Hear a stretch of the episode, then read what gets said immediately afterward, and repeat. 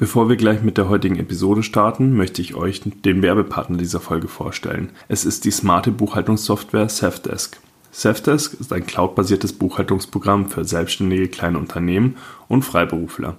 Dank Safdesk kannst du deine laufende Buchhaltung GOBD-konform bewältigen und das von überall. Für die Nutzung von Safdesk ist keinerlei Installation notwendig. Du kannst einfach alles bei Safdesk über den Browser oder auch über die Safdesk App erledigen. Nützliche Features wie Rechnung schreiben, Belege automatisch digitalisieren und verbuchen, Kunden verwalten und Online-Banking erleichtern dir die tägliche Arbeit. Safdesk wird von der Offenburger Safdesk GmbH entwickelt und vertrieben. Das junge, dynamische Team hinter Safdesk bietet mit rund 70 Mitarbeitern besten Support für über 80.000 Kunden weltweit. Und wenn du das Ganze jetzt mal testen möchtest, haben wir natürlich auch einen Gutscheincode für dich. Mit Zeitpreneur50 erhältst du 50% auf die ersten drei Monate auf einen Safdesk-Tarif deiner Wahl. Zeitpreneur geschrieben alles groß und dann eben 50 und ähm, Safdesk äh, schreibt sich S-E-V-D-E-S-K und dann hängt ihr einfach noch ein DE hinten dran und dann seid ihr auch schon bei der Safdesk. Und ich packe den Link natürlich auch in die Show Notes. Und jetzt viel Spaß mit der heutigen Episode. Hallo und herzlich willkommen im Sidepreneur Podcast. Hier dreht sich alles ums Thema nebenberufliches Gründen, Selbstständigkeit und Unternehmertum. Dein Host für die heutige Folge ist Juliane Biener. Und jetzt ganz viel Spaß mit der folgenden Episode.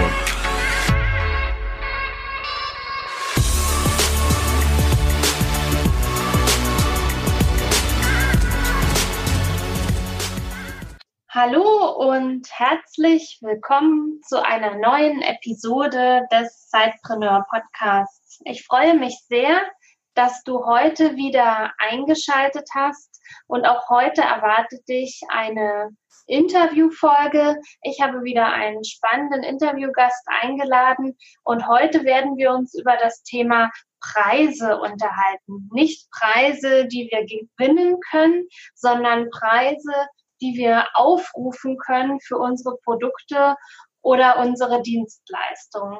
Ich weiß nicht, wie es dir da draußen geht, aber mir fällt es doch auch hier und da immer wieder noch schwer, äh, ja, meine Preise selbstbewusst nach außen zu vertreten, obwohl ich weiß, wie viel es wie viel Arbeit es macht, wie viel Zeit es braucht, um eben auch eine gute Strategie zu erstellen oder eben auch zu beraten.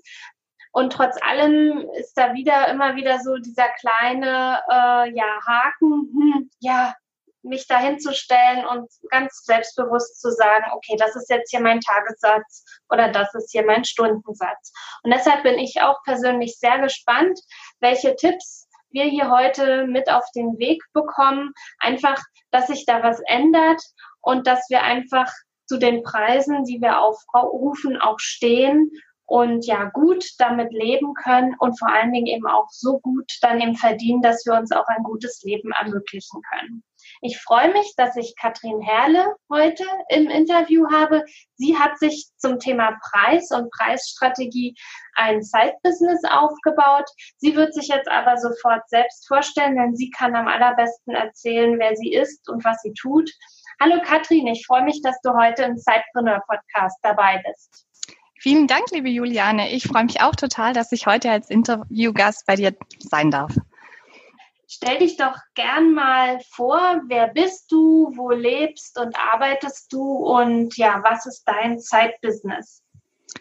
Ja, ich bin Katrin Herle, ich bin 30 Jahre alt und komme aus Süddeutschland, wie man wahrscheinlich auch unschwer hören kann und lebe seit circa sieben Jahren aber in der Schweiz auf der Südseite des Bodensees. Ich bin Expertin für das Thema Pricing, also Preisgestaltung, wie du schon gesagt hast, und finde das Thema für jeden Unternehmer super wichtig und auch super spannend aus vier verschiedenen Gründen. Zum einen ist der Preis sehr, sehr wichtig für die wahrgenommene Qualität deines Angebots. Sprich, wenn du beispielsweise ein Premium-Angebot gestalten möchtest und am Markt erfolgreich platzieren möchtest, dann braucht es auch einen entsprechenden Premiumpreis, damit der Kunde dein Angebot tatsächlich auch so wahrnehmen kann. Außerdem, was viele Unternehmer nicht wissen, ist der Preis der wirksamste Gewinntreiber.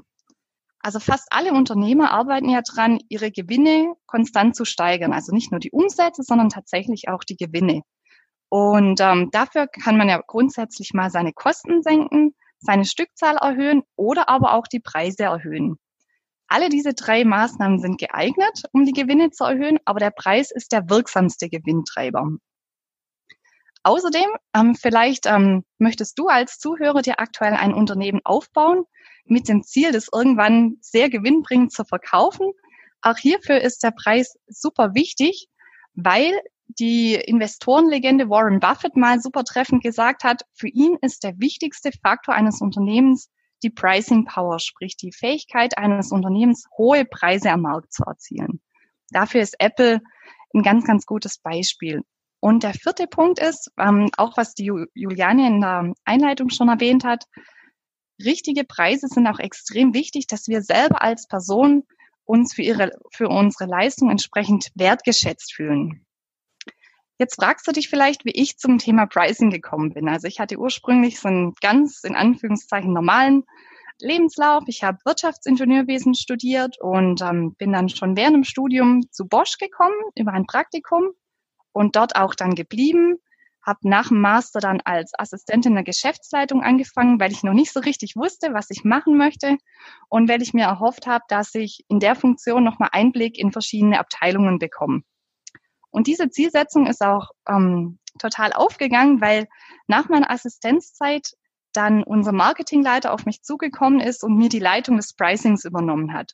Sprich, ich habe dann ein kleines Team bekommen und ähm, wir sind jetzt gemeinsam verantwortlich dafür, die Preise für ungefähr 70.000 Artikel für mehr als 50 Länder zu gestalten und auch die entsprechenden Preisstrategien und Prozesse zu definieren und umzusetzen. Ich finde, ähm, Pricing ist für mich ein absolut ähm, großartiger Job, ähm, weil man in verschiedene Welten einblickt und weil man das Beste aus verschiedenen Welten zusammenbringen muss. Sprich, man ist ganz nah am Kunden, am Kundennutzen und vor allem auch daran, was der Kunde braucht. Man ist super nah am Produkt, an der Unternehmensstrategie, braucht ein Verständnis für die Kosten, aber muss auch Aspekte aus der Verhaltenspsychologie berücksichtigen und auch aus dem Thema Mindset. Und deshalb hoffe ich, dass du heute aus dem Interview auch ganz viel mitnehmen kannst. Wir sind ja jetzt hier im Sidepreneur Podcast, der sich eben ganz speziell ja an Menschen richtet, die zum Beispiel eben ja einem Hauptjob in Form einer Anstellung nachgehen und dann eben nebenberuflich noch versuchen, eben entweder einen Traum, eine Geschäftsidee zu verwirklichen oder eben sich natürlich auch ein zweites finanzielles Standbein aufzubauen. Wenn ich das jetzt also so bei dir raushöre, bist du äh, angestellt im, im, in der Marketingabteilung äh, bei Bosch eben im Bereich Pricing. Und deine Side-Business-Idee hat sich sozusagen auch ein wenig aus der Tätigkeit deines Hauptjobs entwickelt, oder? Absolut, genau richtig, ja. Also bei mir war es so, ich hab, äh, bin vor drei Jahren in die Pricing-Stelle gekommen und seither kommen immer wieder Unternehmer aus meinem Umfeld und solche, die es noch werden möchten, auf mich zu und suchen Rat beim Thema Pricing, weil ich spüre immer wieder, dass da eine größere Unsicherheit besteht. Und daraus hat sich letzten Endes mein Side-Business ergeben und auch meine Mission. Mhm. Seit wann machst du dein Side-Business jetzt? Seit ungefähr einem Jahr jetzt so richtig. Wunderbar. Du hast eben gerade kurz schon anklingen lassen, äh, ja, dass du äh, eine Mission hast, die lautet ja, verdiene, was du verdienst. Ich finde es mhm. immer ja total bemerkenswert, wenn ja Personen oder Unternehmer, Unternehmerinnen eine starke Vision haben. Erzähl doch mal, äh, ja, wie sich das bei dir ergeben hat, dass sich diese Mission und Vision für dich so ähm, ergeben hat, verdiene, was du verdienst. Ja, da hatte ich letztes Jahr ein Schlüsselerlebnis und zwar habe ich auf einer Veranstaltung eine Bekannte von mir getroffen, die spezialisiert drauf ist, Unternehmen dabei zu unterstützen, die richtigen Führungskräfte auszuwählen. Und dabei schaut sie nicht nur auf die Fähigkeiten der jeweiligen Person, sondern auch auf die Werte und Ziele und ähm, stellt sicher, dass diese dann mit dem Unternehmen übereinstimmen. Weil ganz oft scheitert es gar nicht an den Fähigkeiten, an den Skills, sondern dass die persönlichen Ziele und die Unternehmensziele und Werte nicht übereinstimmen. Und ich habe dann ähm, meine Bekannte getroffen, habe sie gefragt, ähm, wie es ihr so geht, weil sie hat recht ähm, abgekämpft und ausgelaugt ausgesehen und hat sie hat gesagt, ähm, sie hat super viel zu tun, ihr Business läuft grundsätzlich sehr gut. Sie arbeitet im Grunde sogar viel mehr, als sie möchte und hat ähm, zu wenig Zeit, um sich um ihre, oder sie kann nicht so viel Zeit mit ihren Kindern verbringen, wie sie eigentlich möchte, aber unterm Strich bleibt zu wenig liegen. Und sie hatte kurz davor ein einschneidendes Erlebnis, und zwar hat sie sich mit ihrem Partner ein Haus gekauft und saß dann mit ihrem Mann beim Bankberater, um die Konditionen für die Hypothek auszuhandeln. Und dabei hat der Bankberater nahezu nur das Einkommen ihres Mannes berücksichtigt und ihres so als nicht wirklich relevant abgetan. Und das hat ihr ganz arg wehgetan und hat ihr einen absoluten Stich gegeben, weil sie ja so viel arbeitet und auch absolute Expertin auf ihrem Gebiet ist. Außerdem hat sie auch von einigen Kunden nicht die Wertschätzung erfahren für ihre Leistung, die sie sich gewünscht hat. Und sie war sich aber gleichzeitig gar nicht so bewusst, dass sie ein Pricing-Thema hat. Mhm. Und das ist auch das, was ich bei mehreren Bekannten immer wieder in Gesprächen gespürt habe, dass es ähm, zum einen am Problembewusstsein mangelt, weil das Thema Preise machen viele einfach so, wie sie es schon immer gemacht haben. Also sie sagen, okay, ich bin Berater, das heißt, ich habe einen Tagessatz, das ist das Normalste von der Welt. Und auch wenn ich dann über die Jahre besser und besser werde, dann ähm, passen viele ihre Preise gar nicht so wirklich an. Der zweite Grund ist auch, dass es vielen dann auch am Handwerkszeug mangelt, sprich an den Methoden und an den Tools und zum dritten Punkt am Mindset. Das heißt, ich spüre auch wieder immer wieder, dass manche Glaubenssätze haben wie ich bin nicht gut genug oder ist es nicht unanständig, so viel Geld zu verlangen. Und daraus hat sich dann meine Mission gebildet, verdiene, was du verdienst. Mhm. Hattest du die schon so ziemlich klar zum Beginn deines Starts oder hat sich das, wann war dieses Schlüsselerlebnis? Dieses Schlüsselerlebnis war so, ja, ziemlich zu Beginn, so vor ungefähr einem Jahr, aber dass ich wirklich diesen Slogan so prägnant habe, mhm. der hat sich jetzt erst so im letzten halben Jahr rauskristallisiert. Davor war das eher so ein bisschen ein diffuses Gefühl, aber so prägnant jetzt auf diese vier Worte abgekürzt habe ich es erst so seit einigen Monaten das ist ja eben auch dieses Spannende, dass ja die wenigsten so klar am Anfang starten und dass ja eben ein Zeitbusiness oder auch ja ein, ein Vollzeitbusiness ja stets und ständig sich am Verändern ist und dass man eben gar nicht mit so einer starken Mission schon gleich am Anfang dastehen muss, sondern dass sich das alles auch entwickeln darf und entwickeln wird und entwickeln kann. Absolut. Ich denke auch, mal schauen, ob das jetzt der Weisheit letzter Schluss ist. Es ist ja alles immer im Fluss und ähm, je mehr Kunden man dann hat, dann schärft sich das bestimmt auch nochmal nach, was auch völlig in Ordnung ist. Ganz genau. Also man darf da, äh, ja, es ist ja auch so, nicht? Wir sind immer am Perfektionieren und bloß noch nicht anfangen und nochmal eine Ausbildung und dies und das und jenes und lieber eben loslegen, loslaufen, anfangen umzusetzen, Feedback einzuholen und dann entwickelt sich das eben alles auch. Also das hatten wir auch bei Sidepreneur, dass das einfach eben auch eine wahnsinnige Reise ist und sich vieles verändert und verändern darf. Absolut, ja. Und da sind wir auch ganz sicher noch nicht am Ende der Reise, sonst wäre es ja auch langweilig. Ganz genau. Lass uns doch einfach mal ähm, ja, tiefer in das Pricing-Thema einsteigen.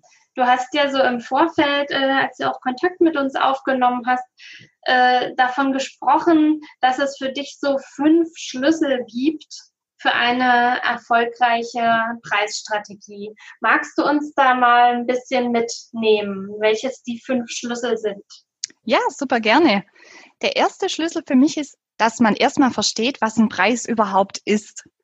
Denn ganz viele, die Preise setzen oder ja Angebot vermarkten, machen sich zunächst gar nicht so richtig bewusst, worum es sich da handelt. Der Preis ist im Grunde das Opfer, das ein Kunde erbringt, um einen Wert beziehungsweise einen Nutzen zu erhalten. Hattest du Latein in der Schule, Juliane? Nein, hatte ich nicht. ich auch nicht, aber ich habe vor kurzem erfahren, dass schon die alten Römer sich dessen völlig bewusst waren, weil auf Latein gibt es für Preis und für Wert nur ein einziges Wort Pretium.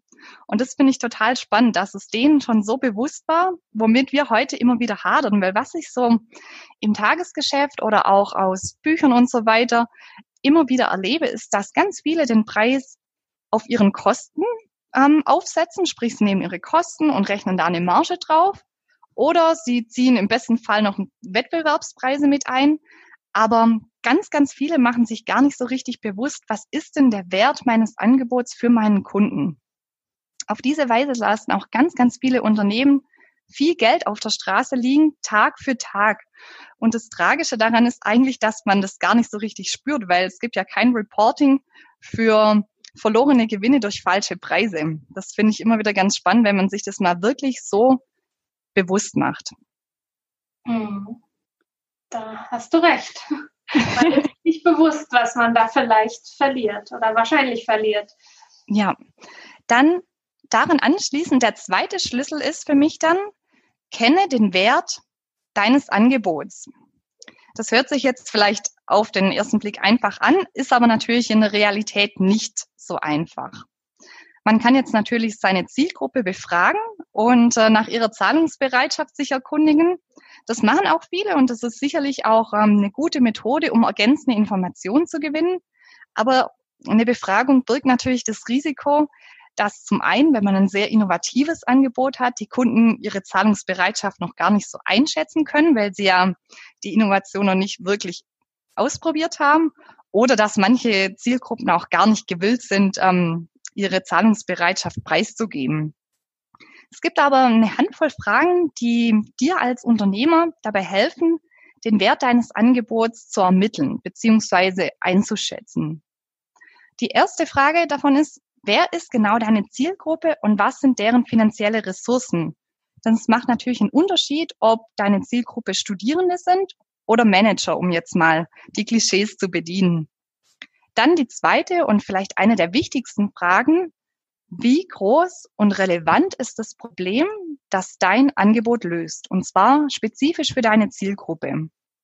Ist es also ein Problem, das sich in einem der zentralen Lebensbereiche abspielt, wie Gesundheit, Beziehungen, berufliches Vorankommen? Oder handelt es sich eher so um ein kleines alltägliches Problem wie Wäschewaschen beispielsweise? Dann dritte Frage, auch extrem relevant. Kann deine Zielgruppe dieses Problem bereits anderweitig, günstiger oder sogar völlig kostenfrei lösen? Ich hatte mal einen Bekannten, das war ganz spannend, ähm, der hatte eine Geschäftsidee und zwar wollte er eine Shisha, eine schwimmende Shisha aus Carbon entwickeln und auf den Markt bringen, damit man im Pool Shisha rauchen kann. Mhm. Und äh, seine Preisvorstellung war da rund so 2000 Euro, weil die ist ja aus Carbon. Und dann habe ich so völlig naiv gefragt, ja, könnte man jetzt nicht einfach eine ganz normale Shisha an den Becken ranstellen und dann ähm, im Pool Shisha rauchen? Und dann hat er gemeint so, hm, darüber habe ich mir jetzt noch keine Gedanken gemacht. Natürlich ist eine schwimmende Shisha sicher deutlich fancier, aber man sollte sich schon Gedanken machen, ob es bereits günstigere Lösungen des Problems gibt. Dann Frage vier: Wie emotional ist das Problem? Wir wissen ja aus äh, den letzten Jahrzehnten der Forschung, dass wir nicht dieser ähm, rational denkende Homo economicus sind, der rein rational entscheidet, sondern dass wir ganz, ganz viele Entscheidungen emotional treffen. Und je emotionaler das Problem ist, das dein Angebot löst, desto höher ist häufig auch die Zahlungsbereitschaft. Sprich, ähm, ganz viele Menschen geben ja für allerliebstes Hobby, das Auto beispielsweise oder auch Urlaube, recht viel Geld aus und sparen dafür bei anderen alltäglichen Dingen sehr, sehr streng. Also emotionale Probleme sind oft auch solche, wo es darum geht, dass Menschen ihren Lebenstraum erfüllen oder Lebensziele erreichen möchten. Dann auch noch eine interessante Frage. Handelt es sich bei meinem Angebot um ein Statussymbol? Weil auch hier ist die Zahlungsbereitschaft dann durch diesen Status nochmal verzerrt. Mit Statussymbol meine ich gar nicht nur so die typischen Statussymbole wie mein Haus, mein Auto, mein Boot, meine Rolex, sondern alles, was dazu dient, dass der einzelne Mensch, deine Zielgruppe, ihre Identität Ausdruck verleihen kann. Wenn jetzt beispielsweise jemand ist, der sehr gesundheitsbewusst ist und auch sehr umweltbewusst, dann ist vielleicht auch das ähm, Stück Biofleisch vom regionalen Bauern ähm, wie ein Statussymbol, weil der Mensch dadurch seiner Identität Ausdruck verleiht. Und dann noch die zwei letzten Fragen. Was denkt deine Zielgruppe über die Herstellkosten deines Produkts? Das heißt, ähm, was denken die, wie viel Aufwand steckt dahinter und ähm, wie teuer sind die Rohmaterialien beispielsweise? Und wie lange ist die Lebensdauer deines Produkts oder deines Angebots? Wie lange hat der Kunde was davon? Über diese sieben Fragen kann man sich so an diesen Wert deines Angebots herantasten. Und weil das ja immer noch recht komplex ist, habe ich ein, über einen längeren Zeitraum ein Tool entwickelt, das auf meiner Homepage völlig kostenfrei verfügbar ist, wo man mithilfe dieser Kriterien sich dann eine Preisspanne berechnen lassen kann. Das, ähm, ich denke, den Link stellen wir auch in die Show Notes. und genau. da kannst du als Hörer jederzeit, wenn du ein neues Angebot auf deinen Markt bringen möchtest oder auch den Preis für dein bestehendes Angebot nochmal überprüfen möchtest, gerne ähm, die Preisspanne berechnen auf Basis dieser sieben Fragen. Wunderbar, also das werden wir auf jeden Fall machen im Blogartikel und auch in den Show Notes dein Tool verlinken, so dass man da einfach mal ein bisschen rumspielen kann und auch schauen kann, ja, wie realistisch und wie gut sind denn die Preise, die man eigentlich gerade so ja, ähm, raushaut sozusagen oder eben genau. aufruft. Genau. Das hört sich äh, ja nach ganz viel Leidenschaft bei dir an, dass du eben ja Menschen, Unternehmer unterstützen möchtest, dass sie die richtigen äh, Preise für ihre Produkte und Dienstleistungen aufrufen. Du bist ja, hatten wir ja vorhin auch eingangs schon gesagt, selbst auch Zeitpreneurin, Vollzeit bei Bosch angestellt. Also mit Sicherheit hast du mindestens eine 40-Stunden-Woche, wenn nicht wahrscheinlich sogar ein bisschen mehr. Was treibt dich da an, noch nebenberuflich ähm, ja, Menschen zu beraten und ja noch nebenberuflich weiter zu arbeiten? Ja, also wie du schon komplett richtig rausgehört hast, ist bei mir da ganz viel Leidenschaft in dem Thema und ich liebe auch meinen Job. Aber was mich antreibt, ist das Thema Selbstbestimmung und Flexibilität. Also ich bin zwar absolut kein geborener digitaler Nomade, weil ich mein Zuhause hier am Bodensee viel zu sehr schätze und liebe, aber mich reizt schon die Vorstellung, entscheiden zu können, ob ich zum Beispiel die schlimmsten zwei bis drei Monate hier am nebligen Bodensee im Winter lieber auf Bali verbringen kann. Mhm. Was, glaube ich, bei mir auch noch eine Rolle spielt, ist ein ähm, zentrales Erlebnis aus meiner Kindheit. Und zwar ist es so, dass mein Papa vor so 15 bis 20 Jahren vor der Entscheidung stand, ob er sich selbstständig macht oder weiterhin für seinen jetzigen Arbeitgeber arbeitet. Und er hat sich damals für die Sicherheit und gegen die Selbstständigkeit entschieden. Aber bis heute kommt in meiner Familie immer wieder so der Satz, ja, das hätten wir auch selber geschafft und das wäre auch ein richtig gutes Business gewesen. Und ähm, das hat sich bei mir so eingeprägt und das möchte ich mir mal nicht sagen lassen, sondern oder auch nicht selber sagen, sondern ich möchte es auf jeden Fall versucht haben. Mhm. Also auch so ungefähr, ja, eben sich nicht selbst hätte, also diesen Vorwurf zu machen, hätte ich mal, hätte ich mal, sondern einfach mal den Weg zu gehen und dann eben entweder mit der Einsicht ähm, oder mit der Erkenntnis, oh ja, genau richtig, oder eben auch mit der Erkenntnis, das war nicht mein Weg, aber ich habe es wenigstens versucht. Ganz genau, ja. Wie kriegst du das dann alles unter einen Hut? Also ich denke, mir helfen drei Dinge dabei. Zum einen ist es, dass ich wirklich eine starke Vision habe, die ich mir immer wieder als Bild ähm, vergegenwärtige, also wo ich in fünf Jahren stehen möchte. Und das gibt mir so viel positive Energie im Hier und Jetzt, ähm, damit ich die Kraft aufbringe, das auch auf die Straße zu bringen.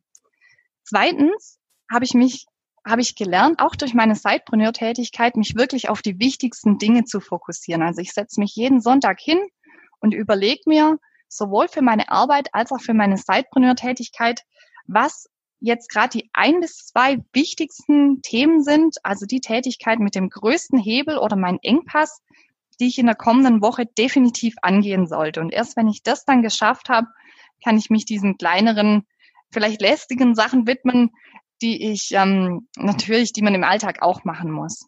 Und außerdem hilft es mir, dass ich eine überzeugte Frühaufsteherin bin und meistens schaffe, noch vor der Arbeit eine Stunde fokussiert an meinem Side-Business zu arbeiten das nenne ich dann wirklich mal diszipliniert.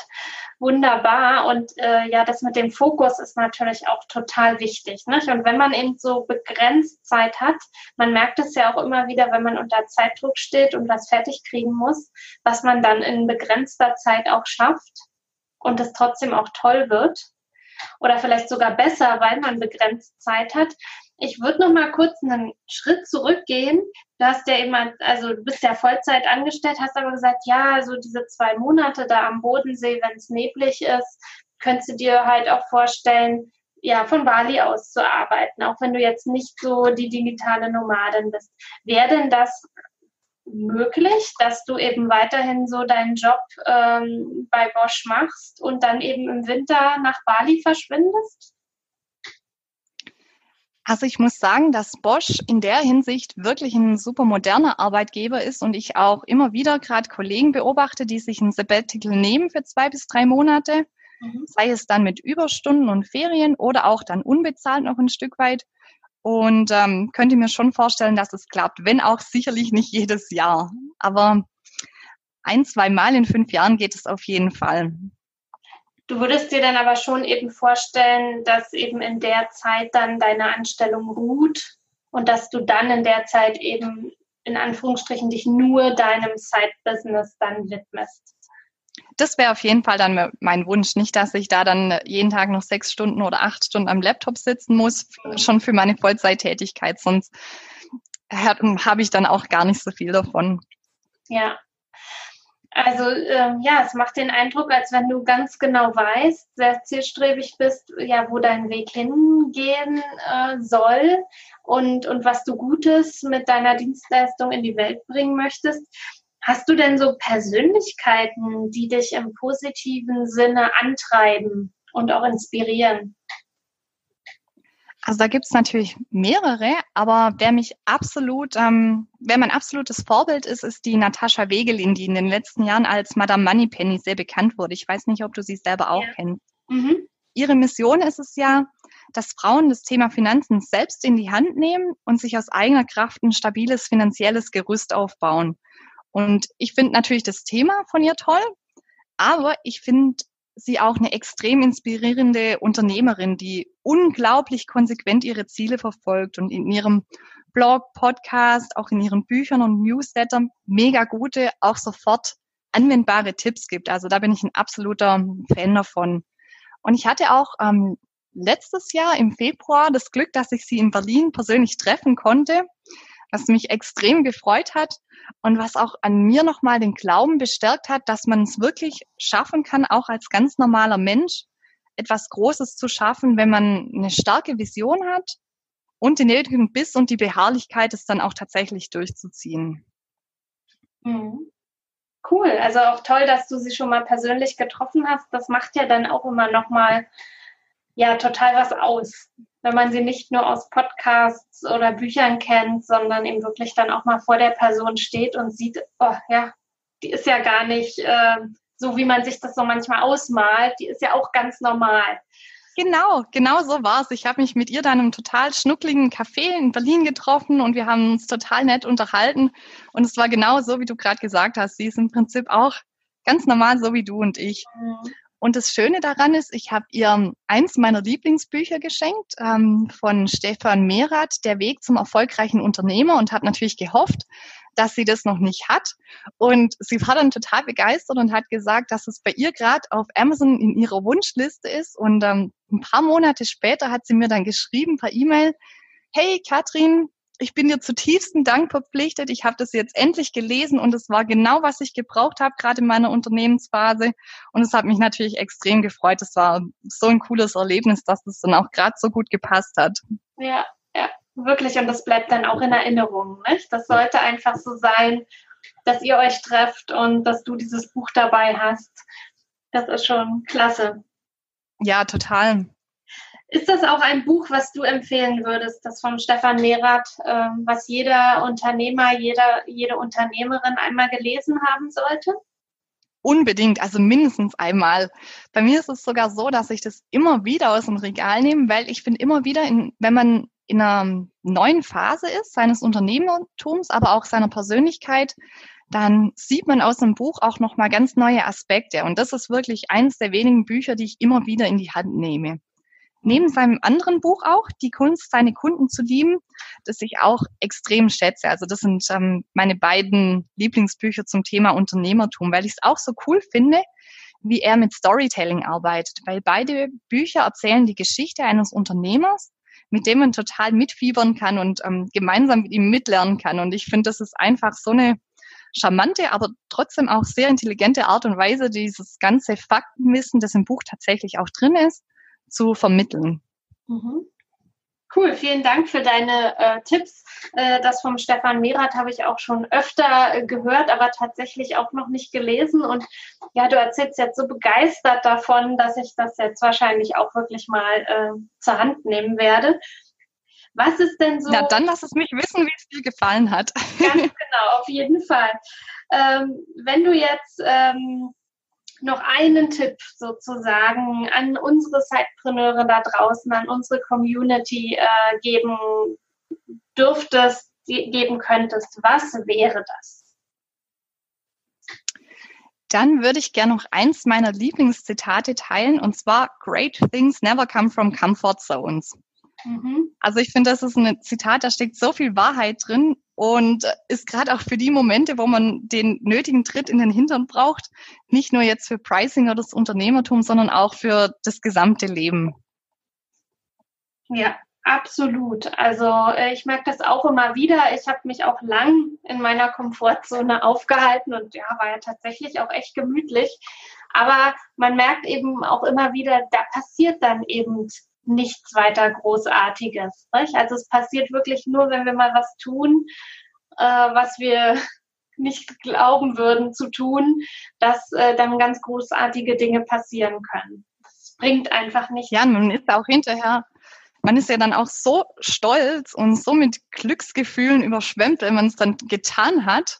Selbst ja. wenn das Ergebnis jetzt nicht brillant war, aber ich versuche mich da auch immer wieder ganz bewusst herauszufordern und mir immer wieder Schritte aus der Komfortzone herauszusetzen, weil ich finde es extrem spannend und es bietet so viel Potenzial für Wachstum.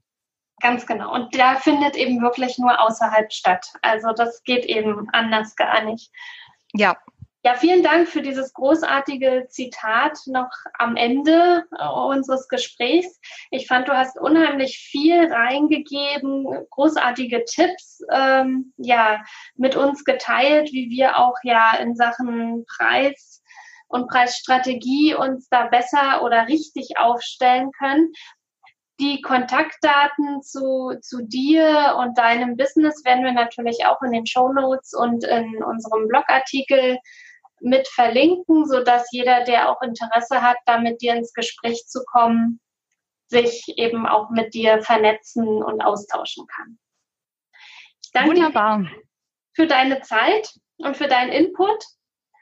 Und euch, lieben Sidepreneuren da draußen, ja, denkt mal über eure Preise nach, vielleicht ja mal so ein Status quo, wo steht ihr da gerade? Äh, habt ihr da noch ja Potenzial auf Veränderungen, sodass ihr ja noch ja viel besser davon leben könnt? Ähm, ja, es einfach ihr euch selbst mehr wertgeschätzt fühlt und auch wenn ihr natürlich die Absicherung ähm, durch euren Hauptjob habt, denkt auch immer darüber nach, auch euer Side-Business kostet euch Zeit und Energie und, und ihr gebt euch da so viel Mühe und verzichtet hier und da auch auf Freizeit. Und das ist so wichtig, was ihr tut. Und auch dafür, auch wenn es noch momentan in Anführungsstrichen nur ein Zeitbusiness ist, dürft ihr dort vernünftige, marktübliche Preise verlangen. Ich wünsche euch ganz viel Erfolg in eurem Zeitbusiness und eine gute Woche. Bis zum nächsten Mal. Bis dann. Tschüss. Du willst noch mehr Tipps, Tricks und dich mit anderen Zeitpreneuren vernetzen? Dann komm doch einfach in unsere Facebook-Community. Den Link dazu findest du in den Show Notes.